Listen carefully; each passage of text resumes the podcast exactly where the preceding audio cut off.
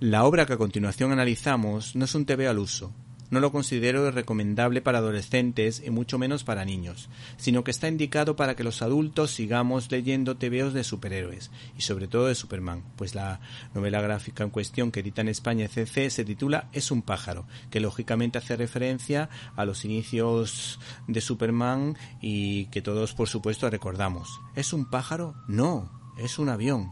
No, es Superman.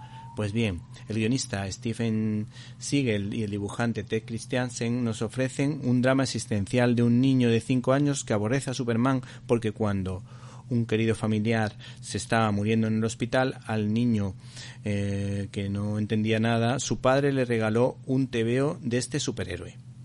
En esta historia, ese niño convertido en adulto pues este TVO tiene tintes autobiográficos que recuerda a sus autores, reflexiona sobre lo que el hombre de acero ha supuesto en su vida, analizando todas las piezas esenciales en la vida de un personaje como el hombre de acero. Eh, su traje, su talón de Aquiles, es decir, la kriptonita, o por ejemplo su fortaleza de la soledad.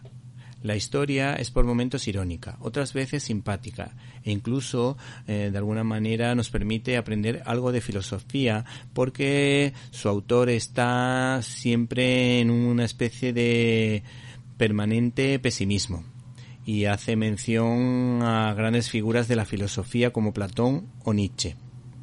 Y después de tantas dificultades se observa un rayo de esperanza, que es como una especie de sensación de euforia y alegría contenida que explota cuando hemos superado una crisis personal o una enfermedad psicológica como la depresión.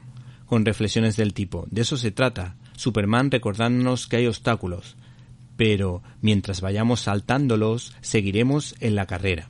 Y al final, aunque nunca lo haya admitido, estaba implicado emocionalmente, quería pasar la página y ver qué iba a pasar a continuación que es la lección que nos pueden dar estas historietas. Siempre hay un continuará.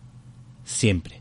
No se pierdan, por tanto, este tebeo que habla de la reconciliación, del perdón y del daño que puede hacerse una persona al no perdonarse a sí mismo. Por cierto, este cómic contiene un extra que nos permite conocer la idea que los citados autores tienen sobre el icónico Batman.